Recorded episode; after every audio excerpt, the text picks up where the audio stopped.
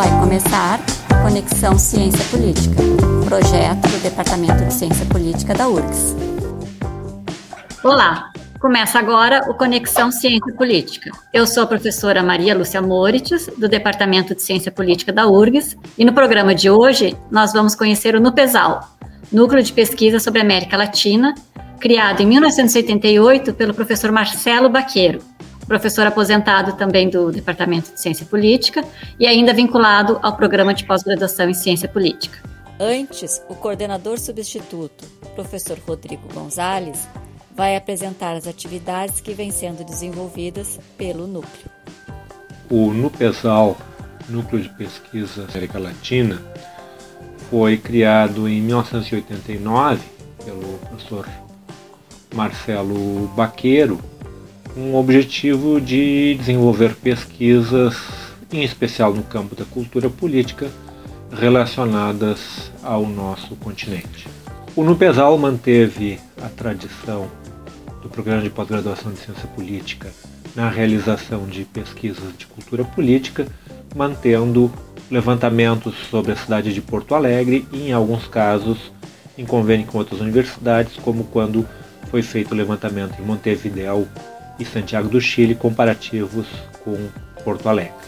Desde 2007, o Nupesal publica a revista Debates, que é uma revista acadêmica de ciência política, que vinha sendo classificada no extrato B2 do Qualis, hoje no extrato A4 e que publica artigos em diferentes línguas, português, espanhol, inglês, entre outros.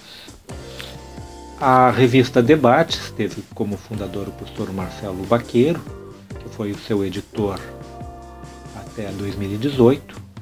Ah, desde 2018, eu, professor Rodrigo Gonzalez, sou editor da revista e eu ingressei como membro do NUPESAL em 1990, quando ingressei no mestrado de Ciência Política e tenho feito parte da equipe do NUPESAL, seja como professor da URC, seja como mesmo de outras instituições desde então. Para falar sobre o NUPESAL e as pesquisas mais recentes realizadas pelo Núcleo, nós convidamos a Ana Júlia Bernardi e o Alexander Kyoto. Seja bem-vinda, seja bem-vinda Ana Júlia e seja bem-vindo Alexander. E nós agradecemos muito por vocês terem aceito participar dessa conversa. Inicialmente, eu queria pedir para vocês uh, que vocês se apresentem e falem sobre a formação acadêmica de vocês, para quem está nos escutando. Bom, vou começar então.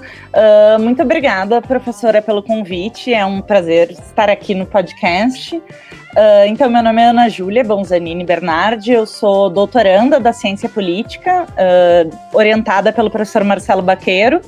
Eu fiz o meu mestrado também na casa com o professor Marcelo Baqueiro. E antes disso, eu me formei em Relações Internacionais na SPM e recentemente em políticas públicas na URGS. Fiz um segundo curso depois. Um, o, eu, desde que eu entrei no mestrado, eu, venho atuando dentro do Nupesal, não só no núcleo, mas também na revista Debates, que é editada pela equipe do Nupesal. Eu sou secretária executiva da revista. E estamos sempre, sempre ali na, na sala 228, infelizmente agora com a pandemia, não mais. passar pro, pro meu colega Alex. Também. Esperamos que em breve a gente possa voltar para o presencial e aí a gente possa se encontrar nos corredores, né? Ai, com certeza. Muita saudade do Campus do Vale. Pois é. Alexander, te apresento. Oi, professora, professora Ana. Uh, meu nome é Alexander Dugno Chiodi, eu sou mestrando em Ciência Política aqui na URGS, sou graduado pela casa também e a minha graduação, meu trabalho de conclusão de curso foi sobre a socialização política de jovens uh, na internet, né, por, por, mídias digitais. E agora meu meu projeto de mestrado são é, traçar valores políticos autoritários nos jovens porto-alegrenses. E vocês se inseriram no PESAL, no teu caso, Ana Júlia, no mestrado, e o Alexander já estava na graduação ou também se inseriu agora a partir do, do mestrado? Uh, no meu caso foi a partir do mestrado, o professor Baqueiro uh, foi meu, uh, aceitou o, o, meu convite de ser meu orientador e me convidou, então desde então eu venho atuando no, no PESAL. O Alex foi nosso bolsista na graduação, na verdade. a, uma das principais pesquisas do Nupesal, que é essa pesquisa de jovens que ele usou no TCC. Eu usei a de 2015 na minha dissertação e agora vou usar a de 2019 sobre socialização política dos jovens na tese. E o Alex, ele foi bolsista dessa pesquisa, então ele também participou ativamente da pesquisa, foi com a gente nas escolas aplicar. E daí eu acho que foi aí que ele decidiu seguir a linha mais acadêmica, né, Alex? Uhum. Então, Alex, desde a graduação já está inserido no, no, no, no, PESAL, participando da, da equipe. Isso? Isso, eu entrei em 2019 com a orientação do professor Rodrigo Gonzalez e fiz parte dessa pesquisa dos jovens, que foi muito importante. Ela é uma pesquisa muito grande. Nós já vamos falar sobre ela. E foi muito bom, muito bom participar tanto do Nupesal, é uma experiência, ter uma iniciação científica, fazer parte de um grupo de pesquisa realmente muda muito o caminho dentro da graduação. O quanto é importante essa experiência, né, de quanto antes e precocemente os alunos que ingressam na graduação poderem participar através de, da, da, iniciação científica, né, podendo com bolsa ou voluntariamente, o quanto isso é importante para o desempenho de vocês e para, enfim, até mesmo traçar futuros, né, profissionais, do que, que isso impacta na vida de vocês. Bom, uh, o projeto de pesquisa que, que vocês estão envolvidos é um projeto financiado pelo CNPq, né, até onde eu estou informada, que se chama Democracia, Valores Políticos e Capital Social, um estudo comparativo de socialização política dos jovens no sul do Brasil. Então, eu gostaria justamente, com o foco aqui do nosso podcast, é que vocês falem sobre essa pesquisa com os jovens. Ela foi desenvolvida aqui no, no, no Sul, mas foi nas capitais, vocês tiveram trabalho de campo, então vocês falem um pouco sobre ela, também da metodologia, depois vamos conversando mais detalhadamente. Quem quer começar, Ana Júlia? Eu posso começar. Um, então, só um adendo antes uh, de eu entrar na pesquisa. O, no, nós no Nupesal sempre trabalhamos muito até com bolsistas voluntários. A gente sempre brincava que gostava de ver a sala cheia mesmo. Então, uh, quem estiver nos ouvindo e tiver interesse tanto na pesquisa de jovens ou nas pesquisas dentro da linha de cultura política é sempre um prazer. A gente está sempre aberto para receber. Sempre tivemos muitos bolsistas voluntários, inclusive. Então, é, muito bem-vindo a participação de quem tiver interesse.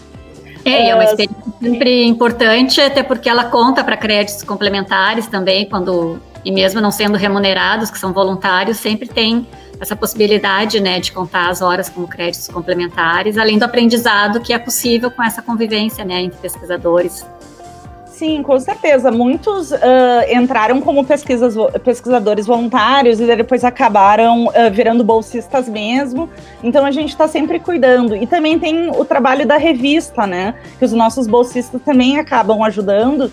E isso é, também é muito enriquecedor. A gente sempre fala que dá trabalho fazer revista, mas é muito legal a quantidade de pesquisa que tu acaba conhecendo de diversos lugares do país, em, muitas vezes até do mundo, né? Como a revista também publica em inglês e espanhol. Então, eu acho que é uma ótima oportunidade para quem está na graduação poder vivenciar tanto essa área da pesquisa quanto a área da publicação. Mas então, uh, entrando na pesquisa dos jovens, uh, o professor Baqueiro ele já trabalha com essa temática há algum tempo, sempre através de surveys autoaplicados. Tem uma pesquisa que é de 2002, que foi a, a, a primeira grande pesquisa sobre os jovens, o professor realizou em 2002, só em Porto Alegre, e em 2015 a gente conseguiu o financiamento da CNPq para realizar essa pesquisa e, e ampliar ela. Então, em 2015, a gente realizou essa pesquisa na cidade de Porto Alegre, na cidade de Florianópolis e na cidade de Curitiba. Eu trouxe aqui alguns dados para falar um pouco mais. Uh, a pesquisa ela é, ela é, centrada em jovens de 13 a 24 anos, de escolas públicas e privadas, entre o, uh, alunos que estão entre o primeiro e o terceiro ano do ensino médio. Uh, como eu falei, é uma pesquisa survey auto-aplicada, é a gente utiliza uma amostra probabilística aleatória com 95% de confiança. Uh, essa pesquisa, método quantitativo, então. Método quantitativo. Uh, a pesquisa de 2015, ela também teve uma etapa de entrevistas. E para de 2019, a gente estava uh, estava programado fazer uns grupos focais, mas com a função da pandemia, ela acabou ficando paralisada nesse sentido. Mas está uh, ainda dentro do projeto a execução dos grupos focais, que seria uma segunda etapa, né? Uh, em 2015, a gente entrevistou 690 jovens em Porto Alegre.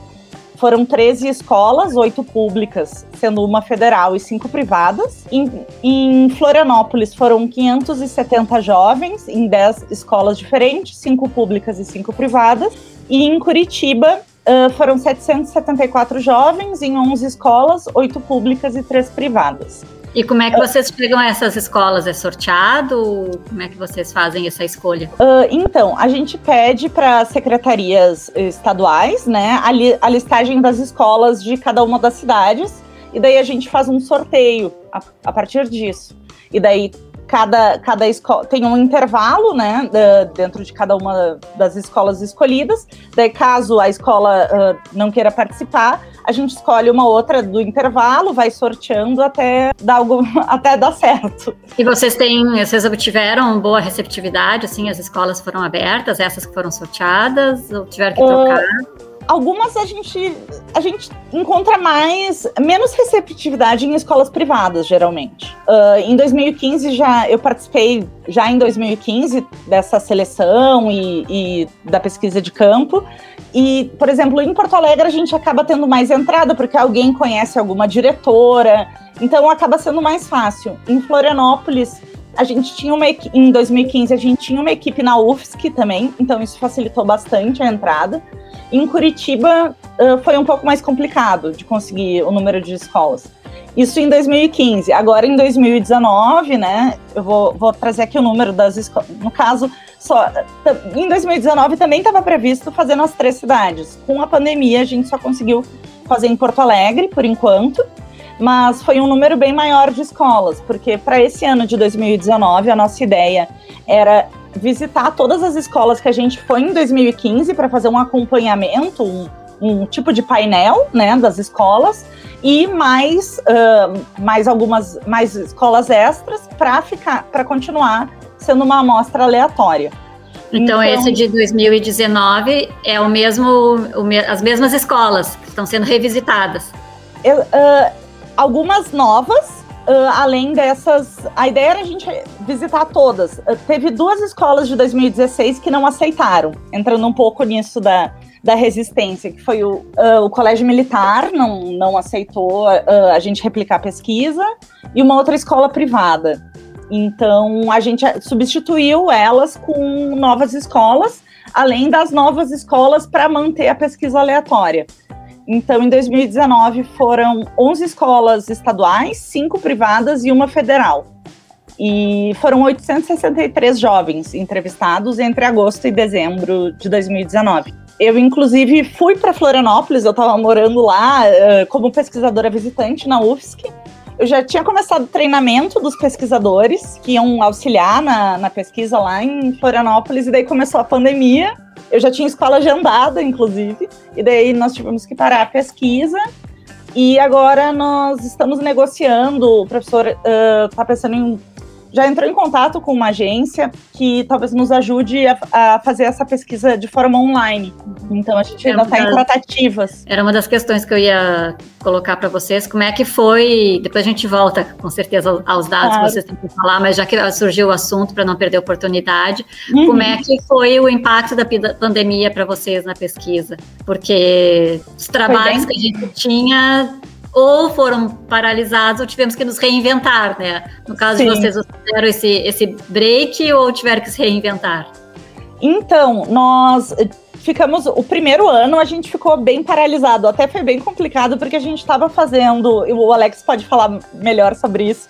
A gente estava fazendo a revisão do banco de dados, porque os bolsistas que ficaram encarregados de, de passar os questionários pro, pro SPSS. E, e os questionários estavam todos na nossa sala do Nupesal, porque o pessoal fazia. Alguns levavam para casa, mas a gente trabalhava muito na sala. E com a pandemia, o, ficou todo mundo impedido de entrar na URGS por um tempo, né? E daí, quando liberaram, a, a professora Jennifer foi lá, pegou todos os questionários, daí a gente distribuiu entre os bolsistas para eles terminarem de preencher e a gente poder checar esses bancos e ver se estava tudo certo para pelo menos a gente conseguir produzir uh, sobre a pesquisa já coletada, né?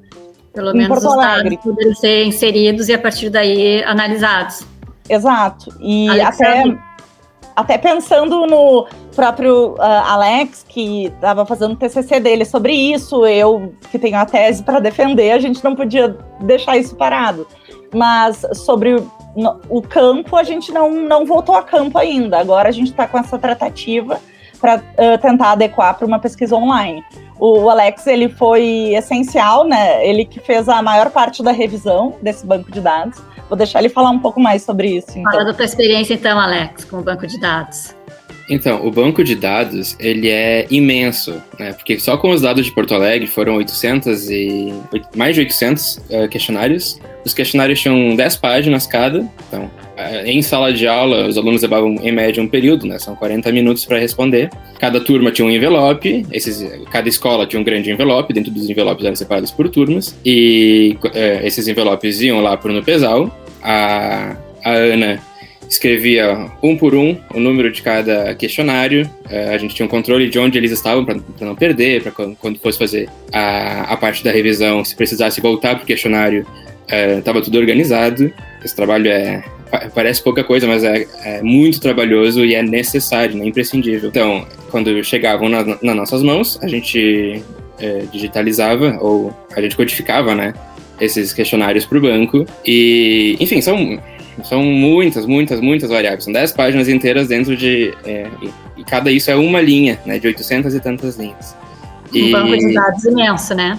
É um banco de dados muito grande, mas ele é muito significativo também, porque são várias. Ele, ele aborda diversas temáticas dentro dele. Esse uh, envelope que vocês entregavam para a escola, só para entender um pouco a mecânica para quem está nos ouvindo, né? Cada aluno respondia por um tempo, todos na sala? Como é que funcionava isso? a, a gente, tem ia... muito problema de, de entregar o instrumento da coleta de dados e às vezes não retornar para a mão do pesquisador, o que dá quase um pânico, né? Mas esse, essa, essa relação de quem é o aluno sorteado para preencher, ou qual é a turma que vai preencher, e se vocês acompanhavam esse preenchimento e depois tinha o retorno, como é que acontecia? Ana, tu pode falar sobre o sorteio das turmas? Claro. Uh, a gente entrava em contato com a escola, né, que era selecionada, e, e, da, e, e pedia a listagem de turmas, e daí dentro disso a gente fazia um sorteio de quais turmas iam ser visitadas. E daí a gente combinava o horário com, com a escola. Nós sempre íamos, uh, por exemplo, se tivesse três turmas, a gente, uh, nós íamos em seis pesquisadores para ficar dois em cada sala. Então nós entregávamos os questionários para todos os alunos ali, explicar, a gente explicava no início como é que funcionava, que não era para ter nenhum tipo de consulta, né, que era para eles responderem sozinhos e tudo mais. E se tivessem alguma dúvida que poderiam nos chamar. E deles tinham esse era período, período de aula, então. Um período, de aula, de aula exato. E daí, no final do período, a gente recolhia todos os questionários, todos anônimos, seguindo toda, toda a ética de pesquisa, e colocava dentro do, do nosso envelope. Daí, cada escola tinha um código, cada turma tinha um código, e, e daí depois a gente fazia essa numeração dos questionários.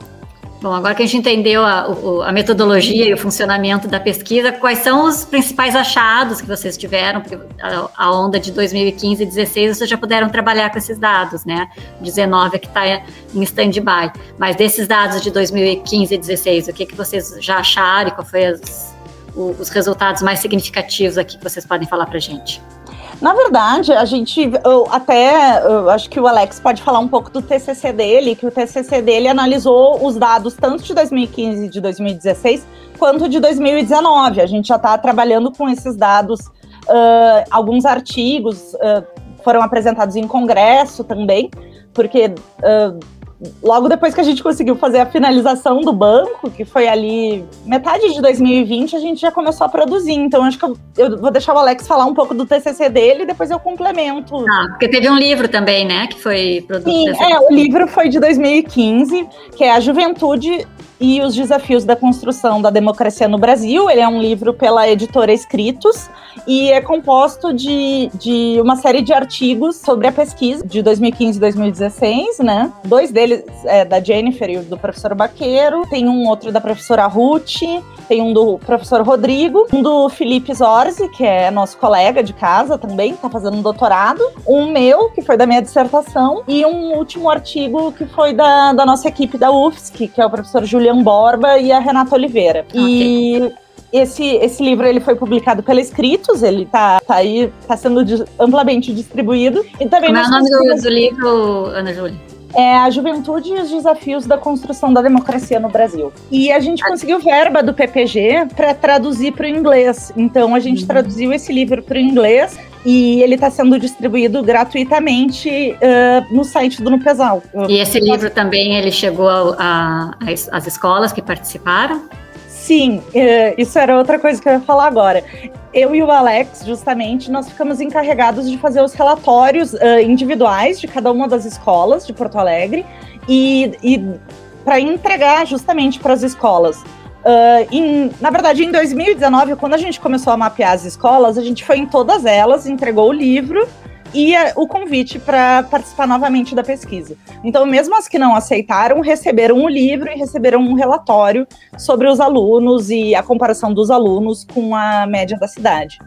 Daí, agora, em 2019, nós fizemos novamente esses relatórios das escolas, e em fevereiro, janeiro e fevereiro, eu fui entrando em contato com todas as escolas para entregar presencialmente o relatório ou via meeting, apresentar e entregar os dados, que a gente acha que é muito importante, né? A escola abre as portas para a gente, para a gente fazer a pesquisa, e isso tem que voltar para eles de alguma forma. Uh, a é, professora Jennifer. Esse contato e dar um retorno, né, pela colaboração que foi dada. Sem dúvida, até quando a gente convida as escolas para participar, nós sempre falamos: ah, de contraproposta, nós podemos vir aqui dar umas aulas para os alunos de algum tema que vocês julgarem interessante.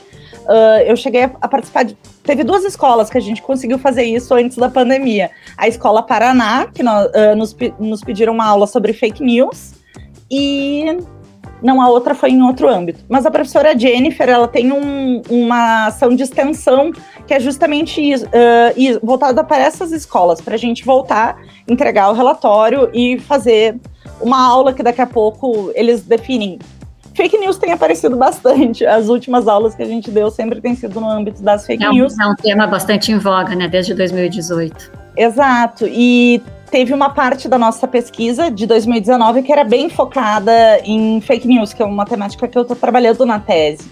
Então, eu acho que aquilo despertou também interesse dos alunos em querer saber mais.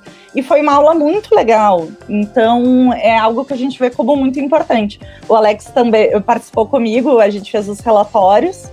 E algumas escolas eu não consegui agendar para entregar, mas a gente mandou por e-mail e sempre tentamos deixar a porta mais aberta possível.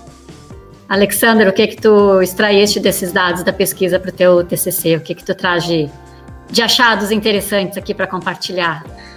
Olha, uh, eu vou fazer um, um, uma pequena caminhada sobre o que foi meu trabalho de curso, né? Então, meu trabalho de conclusão de curso. Os jovens eles são introduzidos na política num processo de socialização política. Né?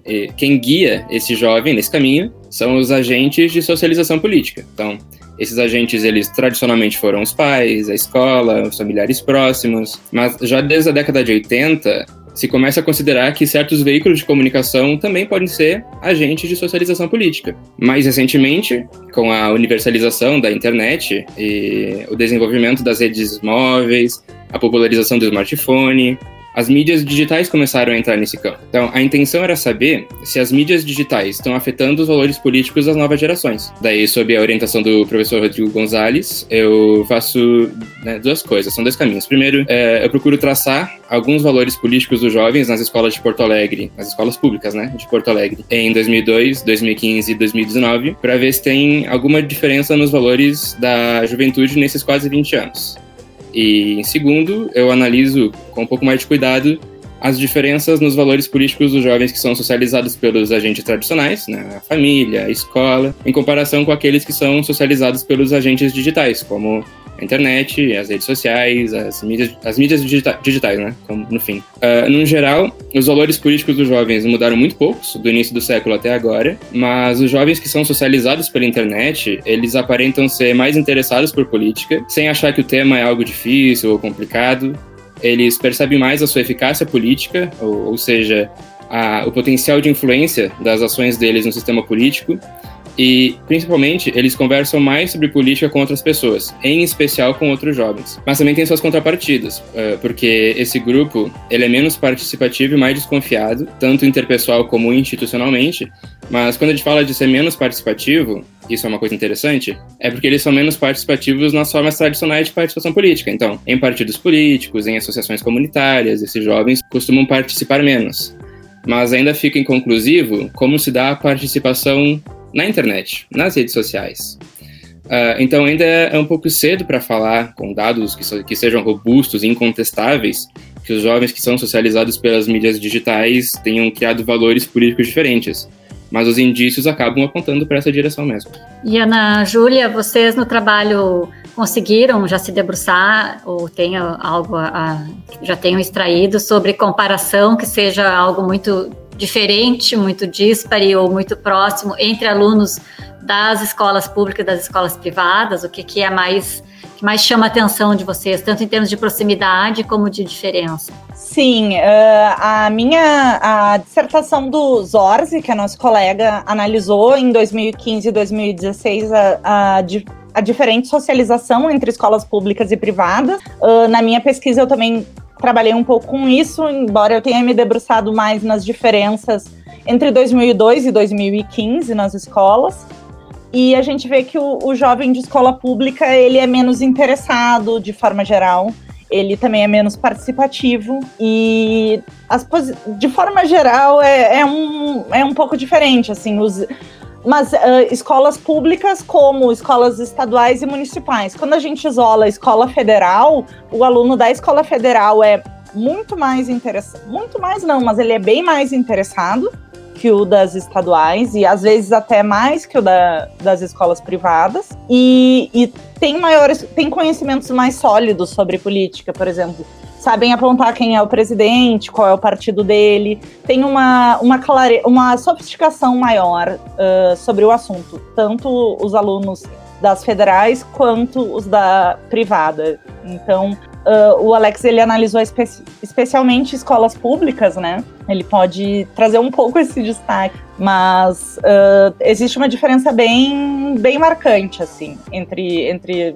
a pública federal e as escolas privadas. No questionário tô... tem uma bateria de perguntas para uh, eh, identificar a apatia política. E tem duas perguntas que são muito interessantes nesse ponto, que é uma que pede se você, con se você concorda ou discorda da seguinte afirmação. E a afirmação é: pessoas como, a minha, pessoas como as da minha família não consegue interferir na política nacional. E essa tem uma diferença muito grande entre pessoas de escola pública e privada. Então, uh, muito a gente pode atribuir um pouco desse, dessa diferença da forma com que a, a própria pessoa sente a potência, eficácia no sistema político. Isso tem a ver com classe social, né? Porque na medida que tu estás inserido numa determinada classe que economicamente, politicamente, que tem mais acesso e mais poder, vai se achar com mais condições de, de fazer essa interferência do que aqueles que veem a política como algo tão distante da sua vida que não tem a menor condição de interferir e de, portanto, também achar que pode participar, né? Que aquilo não, não é da sua alçada e não é do seu sua capacidade de, de intervenção. Mas sabe é, muito, é, muito, é muito comum, a, a, existe uma ideia no senso comum de que a política é algo distante, né? De que a política está lá em Brasília, está fisicamente distante de todos nós, ou que não se fala de política, né? Eu acho que nós estamos constantemente falando de política, a todo momento, jovens ou mais, mais, mais velhos, na medida que, quando trazemos problemas do cotidiano, nós estamos falando de política. Talvez as pessoas tenham essa ideia de que política só é, só é a coisa institucional, a política institucional essa talvez desperte menos interesse em determinados momentos, mas falar de política, eu acho que nós estamos falando permanentemente, né? Essa, essa ideia que tem que ser desconstruída no senso comum, né? Sim, sem dúvida. E até essa questão da classe social, mesmo dentro das escolas públicas. Eu estou analisando um pouco isso na tese. Escolas públicas mais periféricas têm uma diferença bem significativa entre as periféricas e as centrais, por exemplo, onde tu vê uma maior vulnerabilidade social, então, é, a gente acredita muito que é, um, é uma questão que tem que ser mais discutida e mais naturalizada, né? Eu fiz algumas entrevistas com coordenadores das escolas para minha tese e aparece justamente isso, que os alunos uh, não querem falar sobre política ou não se interessam porque eles veem a política como isso distante, essa coisa de roubalheira, corrupção. É uma associação muito forte que eles fazem. Então, uh, eles sentem que não é algo para eles, mas na verdade o preço do pão é política preço da carne, que tá absurdo. De passagem né? do ônibus, né? Se vai pagar ou se vai pagar uh, ah, 50%, tudo isso Sim. afeta o seu cotidiano, né? É, sem dúvida. Então, é algo que, que a gente vê que tem que ser mais trabalhado mesmo. Uh, o quanto antes, melhor, né?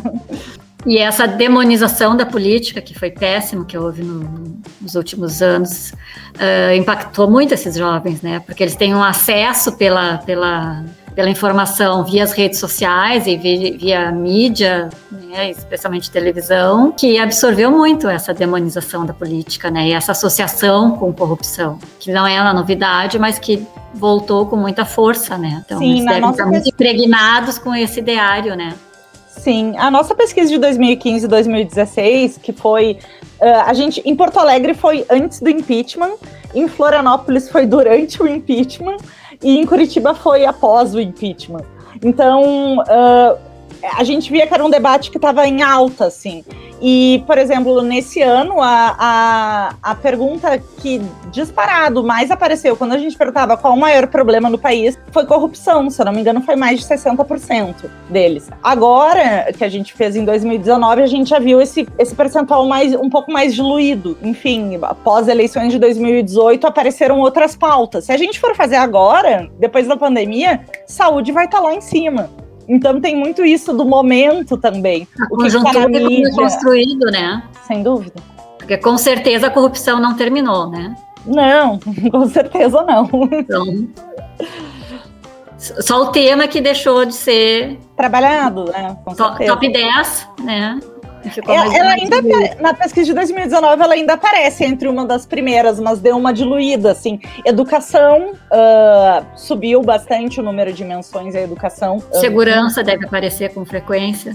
Segurança também e enfim não como a, não não foi uma coisa que foi tão sequestrada que nem em 2016 que era só parecia basicamente, parecia que o único problema do país de fato era a corrupção. Agora, com pós-2019, que vocês vão voltar a campo, desemprego, saúde, isso tudo vai estar vai tá muito, muito forte, né? Mas já nos encaminhando para o final aqui do, do nosso podcast, uh, Ana Júlia, tu está dando continuidade ao teu trabalho com a tua dissertação, perdão, com a tua tese de doutorado, né? Daí eu queria ver um pouquinho o que que tu vai eh, dar continuidade, também o Alexander que entrou no mestrado, o que que vocês vão trabalhar? Eu estou trabalhando com a questão da importância da educação midiática. Então, eu tô, eu tô avaliando de que forma um currículo, uma, uma estrutura curricular mais crítica impacta na, na cultura política dos jovens em, em termos de uh, maior discernimento, de fake news, maior interesse na política. Então, para realizar isso, eu fiz uma. Eu uso uma metodologia quali-quant, eu fiz entrevistas com uh, 12 em função da pandemia, meu, meu plano era fazer com todas as escolas, mas em função da pandemia eu não consegui fazer com todas, fiz com 12 escolas, dos coordena com os coordenadores das, de 12 escolas que nós aplicamos a pesquisa. E a ideia é ver como o currículo, como as práticas escolares, né, sendo mais crítica, menos crítica, como isso impacta a cultura política dos jovens através da pesquisa Quant. Uh, meu projeto de mestrado ele ainda está sendo construído, né? Eu acabei de entrar, uh, mas a ideia é perceber que os, uh, o Brasil, segundo o professor Baqueiro, a gente se encontra numa democracia inercial, né? Os, os valores políticos, por exemplo, nos Estados Unidos, o Engelhardt e Norris identificam que as novas gerações trazem novos valores políticos e os valores políticos materialistas são substituídos por valores pós-materialistas. Aparentemente, no Brasil, os valores políticos são transmitidos de geração em geração sem ter uma grande mudança. E a minha ideia é olhar como os valores uh, autoritários e antidemocráticos ou autoritários e conservadores acabam perpassando na juventude, sendo reproduzidos, para identificar se o que aconteceu em 2018, né, a ascensão do bolsonarismo, principalmente nas redes sociais, uh, foi algo que surgiu recentemente ou se ele é só o. Só não, né? Não dá pra chamar de, de só. Ou se ele é uma, um, uma, uma, um surgimento organizado de uma coisa que já existe há muito tempo na nossa sociedade, que quando chega o advento das redes sociais, a universalização do acesso e o acesso a, a vozes, a, ou melhor, a prominência de vozes que, não, que, que falam isso sem medo, né? É, que, que, que usam dos valores conservadores e dos valores autoritários com orgulho, uh, isso acabou sendo só a fagulha, né? a faísca que incendiou esse processo. Vocês estão trazendo no, no, na pesquisa o categoria juventude, né? E o Bourdieu vai dizer que essa é uma categoria em construção, né? Vocês trabalham com, com qual abordagem? É uma questão etária para vocês definirem esse conceito, essa categoria? A gente usou a categorização da Unesco, que agora ampliou até 30 anos, mas colocava jovem de 13 a 24 anos. Então, essa foi a, o recorte uma que a gente utilizou. Você faz uma, uma, um recorte de, de, de idade. É, e também o ensino médio, né? É, estar no ensino médio. Tá. Mais alguma coisa que vocês queiram falar sobre a pesquisa que a gente não tem abordado aqui? Temos ainda uns.